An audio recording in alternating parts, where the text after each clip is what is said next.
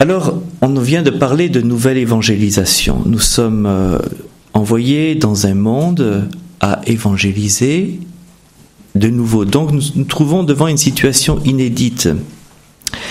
Dans le cas qui nous concerne, donc, euh, nous sommes portés à évangéliser des, pays de tradition chrétienne qui se sont éloignés de la foi. Il vaut donc, euh, cela vaut donc la peine de dresser une sorte de radiographie ou d'état des lieux de ce monde qu'il nous faut évangéliser. Il s'agit de comprendre comment nous en sommes arrivés là, quelles sont les pierres d'achoppement de nos contemporains par rapport à la question de Dieu, ou tout particulièrement par rapport au christianisme. Pour ce faire, euh, nous parlerons tout d'abord de ce que l'on appelle la modernité et la postmodernité, en évoquant très rapidement quelques points d'histoire. Ensuite, euh, nous proposerons une énumération des grandes caractéristiques de la société dans laquelle nous vivons. Et enfin, nous réfléchirons à quelques pierres d'attente euh, qui, qui pourront servir à un renouveau justement de la foi dans les pays dans lesquels nous vivons. Alors, modernité et post-modernité. Comment qualifier en un mot l'époque dans laquelle nous vivons? Alors on répondra aujourd'hui postmodernité. Mais pour comprendre la postmodernité, il faut d'abord répondre à la question qu'est-ce que la modernité? Alors la modernité, c'est tout un état d'esprit qui s'est installé dans la culture européenne vers le milieu du XVIIe siècle. Mais cet état d'esprit, il a commencé, il a son origine dès la fin du XVe siècle, avec euh, la découverte, euh, il a été généré par la découverte du Nouveau Monde, donc euh, les Amériques, des découvertes scientifiques qui permettent de comprendre différemment le fonctionnement du monde, notamment la, rotation des astres, la loi de gravitation. Tout ceci entraîne un développement des sciences et des technologies. L'homme prend confiance de son efficacité et de sa domination de la nature. Ainsi, si vous voulez, tout ceci modifie la manière dont l'homme se comprend au sein de ce monde et devant Dieu.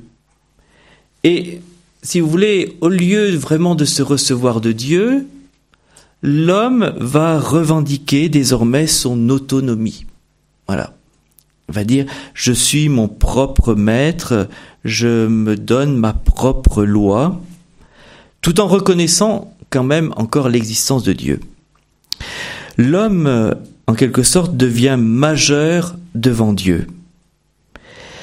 Il se libère euh, de toute crainte religieuse ou magique. C'est euh, l'homme devient méfiant devant tout ce qui est traditionnel. Il veut tout vérifier et il pense que ce qui vient de la tradition est mauvais ou pour le moins doit être euh, l'objet donc de vérification. Le mouvement va s'accélérer au XIXe siècle pour prendre au XXe siècle une, vitesse euh, vertigineuse. En effet, devant les progrès absolument inouïs de la science, de la technique, des sciences humaines, on pouvait envisager un avenir radieux. Et c'est vrai que c'est l'époque euh, où tout semble nous sourire, euh, on se dit, bah voilà, enfin, on va arriver au, paradis sur terre, à l'homme parfait. Euh, on va créer une société parfaite. Il n'y aura plus de malheur. Par nous-mêmes, eh bien, nous avons réussi à vaincre tous les obstacles. Le scientisme annonçait que l'homme allait pouvoir résoudre donc tous les problèmes grâce à la science et à la technologie. C'est l'époque euh, aussi des grandes idéologies philosophiques et politiques entre autres bah, le, le, marxisme, qui promettait des lendemains qui chantent. Ce grand mouvement est aussi celui de la progression de la sécularisation. Sécularisation, c'est-à-dire que euh, c'est le monde qui prédomine, on ne s'occupe plus de Dieu, mais on pense uniquement avec les catégories du monde, sans euh, se référer à Dieu, euh, au jugement de Dieu. Donc la question de Dieu se fait de plus en plus problématique. Dès le XVIIe siècle, on avait constaté une première manifestation de l'athéisme avec euh, les libertins. Cet athéisme culturel va se développer dans les siècles suivants et notamment on voit apparaître le thème de la mort de Dieu et, de la, et la mise à jour de nombreux conflits entre foi et raison. Voilà, on a, euh, conflit entre foi et raison, on essaye, il y a une sorte de divorce entre foi et raison en disant que la raison s'oppose à la foi et que la foi c'est tout à fait quelque chose d'irraisonnable qui est forcément faux qui euh, euh, empêche la raison eh de bien fonctionner aussi. La religion en viendra à être considérée comme une attitude humaine encore enfantine et dépassée vous connaissez tous très bien, euh, on disait la religion est l'opium du peuple. La religion, bon, c'est du côté de l'obscurantisme, c'est-à-dire que la religion ne va pas donner la lumière à l'homme, mais au contraire va maintenir l'homme dans, euh, dans l'obscurité, dans, dans la caverne en fait. Seule la science donne la vraie lumière à l'homme. Voilà, c'est ce qu'il disait. Le XXe siècle, donc, est né sous le signe de la modernité, où on, qui pensait, où on pensait qu'elle nous ouvrait un avenir radieux, mais il est marqué par deux terribles guerres mondiales.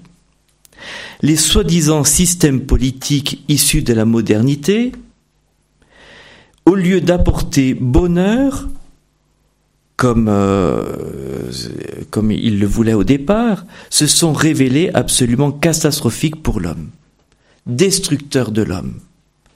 De plus, on s'aperçoit que la science ne peut pas apporter de réponse à tout et résoudre tous les problèmes.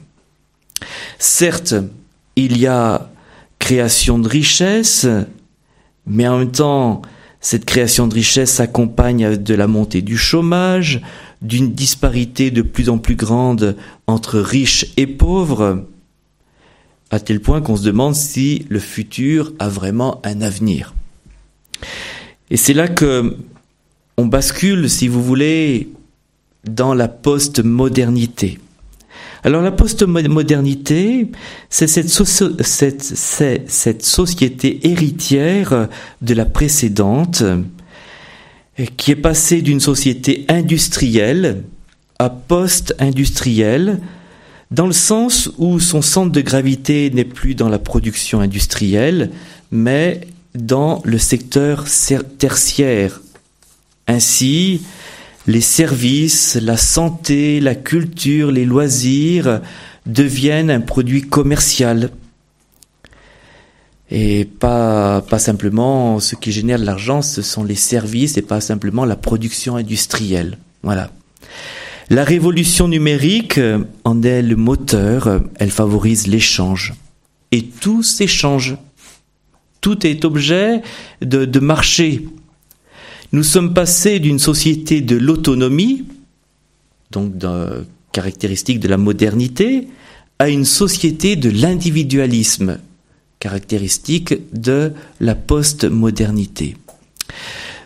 L'individualisme est désormais promu au rang d'idéal et s'accompagne d'une libération inouïe des mœurs. Individualisme, certes, et en même temps, les gens n'ont jamais, n'ont jamais été autant conditionnés par la mode et l'opinion. La postmodernité exprime à la fois une continuité et une rupture avec la modernité. La postmodernité n'est plus triomphalisme. Tout à l'heure, je vous disais, la modernité euh, euh, s'avançait soi-disant vers un avenir euh, radieux. On va conquérir le monde. Mais elle est plutôt désenchantement, pessimisme et comme fatiguée. Elle est dominée par la perte des repères. Ah oui, ça c'est très important, perte des repères. L'homme ne s'exalte plus, mais derrière euh, un comportement détendu, on va dire plutôt cool, qui semble tout accepter, qui se veut euh, tolérant et ouvert, il, il se cherche avec angoisse. Une angoisse cachée, une angoisse bien souvent inavouée, mais une angoisse quand même, et une angoisse très profonde. Ça, c'est indéniable. Alors pour beaucoup, la question de Dieu dans cette euh, euh, post-modernité n'est plus l'objet d'un débat ou même d'un conflit. Dans la modernité, on militait pour Dieu ou contre Dieu, on argumentait. Mais là, on est passé à un stade différent. La question de Dieu, elle tombe d'elle-même. Nous sommes passés du refus de Dieu à l'absence de Dieu. Voilà. Donc euh, euh, la, la, sécularisation, c'est une société euh, sans Dieu, voilà, où Dieu est absent. La tentation la plus dangereuse serait celle justement de l'oubli total du nom même de Dieu. Pourquoi? Parce que l'homme, en ne disant plus Dieu, que ce soit pour affirmer son existence ou pour la nier, peu importe, ne se posera plus la question du sens de son existence, de la finalité, du but de son existence. Les athées, en ayant Dieu, bien souvent affirmaient ⁇ Je n'ai pas la foi en Dieu, mais je crois en l'homme ⁇ Voilà. Alors vous allez dire c'est pas l'idéal, mais c'était toujours mieux que de ne croire à rien du tout. Parce que quand ils disaient je crois en l'homme, l'homme était quand même leur idéal. Ils avaient un idéal. Ils avaient une idée universelle de, de l'homme. C'est pourquoi ils prenaient un humanisme, certes qui était athée, qui débouchait quand on le mettait en œuvre sur des totalitarismes affreux, certes, mais c'était quand même au départ en vue du bien de l'homme en général. Par contre, quand on devient indifférent à l'idée de Dieu et qu'on oublie et qu'on l'oublie, alors l'homme devient une pure individualité. Il ne se soucie plus des autres on perd l'idée universelle de ce qu'est l'homme. Et donc, euh, euh, les droits de l'homme vont se transformer peu à peu en droits de l'individu. L'oubli de Dieu réduit l'homme à être un animal inventif, capable sans doute d'organiser le monde social, mais cela veut dire qu'il n'est plus capable de se poser la question du sens. Ici, l'homme se détruit. Finalement, la mort de Dieu entraîne la mort de l'homme. Il n'y a plus d'universel, il n'y a plus de loi morale. L'homme peut alors se redéfinir comme il veut, individuellement, pour euh, finalement ne plus être homme. Alors, voici donc rapidement les définit en fait euh, ce qu'est la modernité la postmodernité. Je pense que cela vous aidera un peu à mieux comprendre la culture dans laquelle euh, nous vivons malgré tout. Alors on va donner quelques caractéristiques de cette culture euh, postmoderne. Alors voici, justement, je voudrais le faire en m'aidant d'un livre, du livre Demeure, euh, d'un philosophe euh, donc euh, qui s'appelle François-Xavier Bellamy et qui de manière pertinente montre que la modernité et la postmodernité est marquée par la passion du changement. C'est-à-dire la modernité la postmodernité a pour fond, comme moteur, l'exaltation du mouvement. Tout ce qui change et progresse est bien, tout ce qui demeure doit disparaître. Voilà. Alors je cite euh, François-Xavier Bellamy, il dit Le changement était, à l'âge classique, une transition entre deux mouvements de stabilité. Voilà. Mais si vous voulez, si vous voulez, on, on part d'un endroit et on va vers un autre endroit. Il y a une finalité, il y a un but, il y a un déplacement vers quelque chose. Mais il y a, il y a une finalité. Voilà. Mais donc voilà comment était perçu le changement, on va dire, dans euh, l'âge classique. Mais notre civilisation semble entrer avec la modernité dans une nouvelle ère qui fait du mouvement la loi universelle. C'est-à-dire que le mouvement est recherché, euh, est recherché en tant que tel.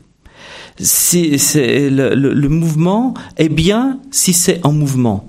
Si la vie est évolution, si l'économie est croissance, si la politique est progrès, tout ce qui ne se transforme pas doit disparaître. Autrement dit, s'adapter, se réformer, rester dynamique, voilà nos nouvelles vertus cardinales. Voilà. Il faut changer, il faut s'adapter. Et prenez bien les discours politiques, vous verrez, ils sont tous organisés euh, autour de ces vertus cardinales. Euh, la mode remplace tous nos critères. Le flux prend la place de l'être et le chiffre de la lettre. Voilà. Alors dans cette perspective du mouvement qui est devenu le bien en soi, c'est le mouvement qui est devenu le bien en soi, l'idée de frontières, de culture, d'héritage, de religion sont considérées comme autant de freins, d'obstacles à notre liberté individuelle. La culture va être vue comme un conditionnement qui m'empêche d'être ce que je veux. Donc il faut que je me libère. La famille va être vue comme un conditionnement qui va m'empêcher aussi d'être comme je veux. C'est ainsi qu'un homme politique qui a été ministre de l'Éducation, Vincent Payon, a dit il faut soustraire les enfants au conditionnement de la famille. Voilà. Il faut donc se défaire de toute limite, même des limites de notre nature biologique la, technologie devient la reine de cette société. Pourquoi? Car elle permet ce mouvement. Elle permet de dépasser nos limites, de défaire nos limites naturelles. Ainsi, la technologie va permettre eh bien, de dépasser nos limites naturelles. Euh, on parle de l'homme augmenté. On a, fait une session l'an passé. Et donc, la, technologie va permettre le transhumanisme, c'est-à-dire un autre homme, d'accéder à un autre homme, à ce que je désire être. Aussi bien, donc, je ne me, je ne me reçois plus de nulle part, surtout pas de Dieu, mais je dois pouvoir me construire moi-même comme je veux selon mon idée. Et euh, l'idéologie du gender procède de cet état d'esprit. C'est par moi-même que je décide de mon orientation sexuelle. Voilà. Et donc, dans cette perspective-là, la vie euh, prend une autre définition. La vie n'est plus vue comme étant un don de Dieu ce qu'elle est en réalité. Hein. Mais la vie ne vient plus de Dieu, la vie est une production humaine. Et c'est moi qui vais décider qui sera homme ou si ce sera simplement un amas de cellules.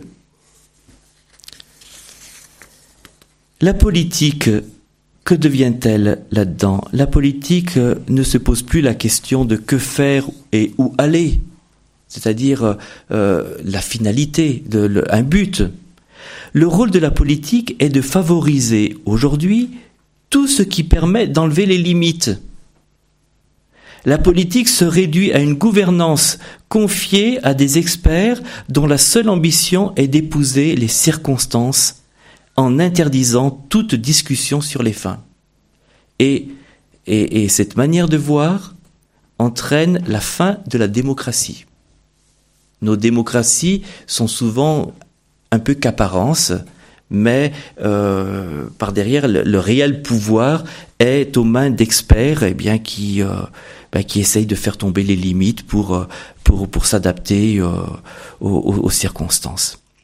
Le relativisme sera une autre conséquence de cette absolutisation du mouvement. Puisque toutes les limites sont détruites, tout devient relatif, il n'y a plus d'absolu, de socle solide, tout est mouvant. Alors on va parler de société liquide, valeur liquide, volonté liquide, progrès liquide, sans aucun idéal, sinon celui d'une plus grande mobilité. Le bien n'est plus référé à un bien absolu qui vaut pour tous les hommes et pour tous les temps, mais au fait qu'est bien ce qui me permet d'accéder à mes désirs. Si vous voulez, le, le référentiel bien a changé. Le référentiel bien, aujourd'hui, eh bien, c'est le fait de pouvoir accéder à mes désirs. Si je ne peux pas accéder à mes désirs, c'est mal. Voilà. Or, euh, si vous voulez, normalement, eh bien, ben si, euh, euh, comment dire, si on obéit au, bien, au bien en tant que tel, comme étant universel. Mais là, c'est différent. Pour la première fois dans l'histoire, nous sommes en train de construire une société où le désir impose sa loi. Ce qui est important, c'est de pouvoir faire ce que je désire, c'est ce que je disais. La tyrannie du plaisir et le règne du sentiment ont construit une société de consommation, une société du spectacle, une société de l'émotionnel, où les mots n'ont plus vocation à dire le sens des choses, mais à émouvoir. Il est frappant de constater que dans les grands débats sur les questions sociétales, les décisions ne seront pas prises en fonction de la rigueur du raisonnement tenu, mais en fonction de la capacité à émouvoir, à rejoindre le sentiment du moment le rapport à une vérité absolue a complètement disparu. Aujourd'hui, euh, nous avons certainement plus peur d'être des ringards que d'être dans l'erreur. Et la mode est la morale des modernes. Voilà la société dans laquelle nous vivons. Vous conviendrez que ce n'est guère réjouissant. L'avenir paraît dès lors des, euh, paraît des plus sombres. Cependant, à y regarder de plus près, nous pouvons discerner quelques pierres d'attente qui laissent présager un réel renouveau. Alors nous allons mettre à jour rapidement certaines de ces pierres. Alors, tout d'abord, même si on a mis beaucoup de soin à écarter le nom de Dieu, sa réalité, il reste toujours là. La question de Dieu reste toujours présente. On a parlé de la mort de Dieu, mais certains font remarquer que le cadavre de Dieu n'en finit pas de bouger. Et puis, euh, voilà, nous pouvons constater que la soif d'aimer euh, d'aimer toujours ne quitte pas nos contemporains. Nous retrouvons le mot dans la plupart des chansons. Beaucoup ne connaissent pas, ne connaissent que des défigurations de l'amour, mais ils restent particulièrement sensibles aux expressions d'amour que nous pouvons leur témoigner. Ceci peut conduire nos contemporains à comprendre que l'amour est exigeant parce qu'il est beau, et comme le disait Jean-Paul II, que le Christ est l'homme qui a le plus aimé. Seul le Christ peut leur apporter le véritable amour. La culture du mouvement sans frein, autre pierre d'achoppement, de, de, pas d'achoppement, mais d'attente, la culture du mouvement sans frein génère, comme on l'a dit, une angoisse immense liée à une impression de vide. aussi les personnes sont, deviennent très sensibles à tout ce qui est apaisant, tout ce qui semble consistant, solide. Cela les rassure. De plus en plus de personnes deviennent sensibles à un discours exigeant. Ils veulent redécouvrir le sens des limites comme une condition de structuration et de survie. Aujourd'hui, nos contemporains demandent en définitive plus de limites et plus de rigueur, même si quand euh, elles sont données, ils ne sont pas, enfin comment dire, ils regimbent pour les mettre en pratique. Mais néanmoins, c'est la demande. On demande, ils demandent plus de limites, plus de rigueur. Et voyez-vous, les jeunes, quand euh, euh, quand ils découvrent euh, la foi, ils ne veulent pas quelque chose d'insipide, de laxiste. Ils veulent du beau, ils veulent de la transcendance, du sacré. Ils veulent que leur soit donné aussi un cadre. Voilà. Et pas simplement les jeunes, mais les personnes qui découvrent, la foi. La autre pierre euh, d'attente, eh bien, par rapport à l'immortalité, on va dire, on a perdu le sens de l'immortalité. Mais si, elle est toujours là, cette euh, la la la, le désir d'immortalité, la soif de vivre toujours est toujours là, parce que on essaie, par le fait qu'on essaye de repousser toujours plus loin les limites naturelles de la mort. Voilà. Mais alors justement, c'est à nous de l'exploiter pour montrer que ce n'est pas la bonne direction mais qu'il existe un véritable remède d'éternité, et qu'il est ailleurs, il est en Jésus-Christ. Le désir d'enracinement devant le vertige postmoderne euh, demande, entraîne une demande d'enracinement dans des valeurs familiales, d'enracinement dans un monde que l'on ne peut plus manipuler. Et là, eh bien, c'est la demande d'une, de, écologique, voilà, mais d'une vraie écologie. Une écologie qui euh, fait redécouvrir le sens de la réalité, le sens des limites, qu'on ne peut pas faire n'importe quoi avec la création. Et puis, il y a aussi aujourd'hui une demande d'enracinement dans une histoire qui nous a porté, dont nous sommes fiers. Et voyez-vous, à travers euh, l'incendie de Notre-Dame de Paris, bien, nous voyons que les gens sont attachés à ce symbole parce que c'est le symbole de toute une histoire, de notre histoire, de toute une civilisation. Voilà. Donc, euh, si vous voulez, dans le cœur des, des, personnes reste ce désir, eh bien, de s'enraciner et, de, oui, de, de s'enraciner. Voilà. Alors, euh, pour terminer, euh, on va dire que les temps sont propices pour un retour des hommes à Dieu. C'est ce que avait dit Benoît XVI à Lourdes en septembre 2008 lorsqu'il a quitté le sol français. La modernité a été le temps de l'autonomie. Le temps de la postmodernité est le temps de la désillusion. Cette vie sans Dieu nous a fait manger la nourriture des cochons pour, euh, pour rejoindre la parabole du, euh, du de l'enfant prodigue. Oui, et donc euh, nous sommes passés par euh, ce temps de l'autonomie, donc nous avons quitté le Père, nous avons fait n'importe quoi, maintenant nous sommes dans le temps de la désillusion. Et c'est ce temps de la désillusion qui nous pousse dans un état parfois de déchéance, nous fait réfléchir et nous fait rentrer en soi, en, nous-mêmes, comme l'a fait l'enfant prodigue.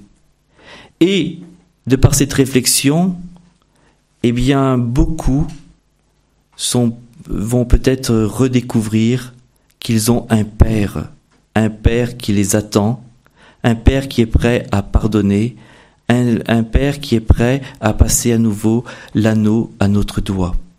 Voilà. Alors, euh, rien n'est perdu si l'on, il faut se réveiller. Et Dieu veut se servir justement des faibles instruments que nous sommes pour euh, cette nouvelle évangélisation, pour manifester la lumière. Et on va dire, plus les, ténèbres sont épaisses, plus la lumière, quand elle brille, eh bien, devient éclatante dans les ténèbres. Alors peu importe si nous ne sommes pas nombreux, mais ce qui importe, c'est que nous soyons des lieux de vérité, de vérité sur l'homme, de vérité sur Dieu, et cela, je dirais, attirera le regard de plus en plus d'hommes et ainsi ils pourront être de nouveau conquis à Dieu. Voilà. Et puis Dieu le veut, puisque Dieu a inspiré des grands saints en parlant de, de la nouvelle Pentecôte.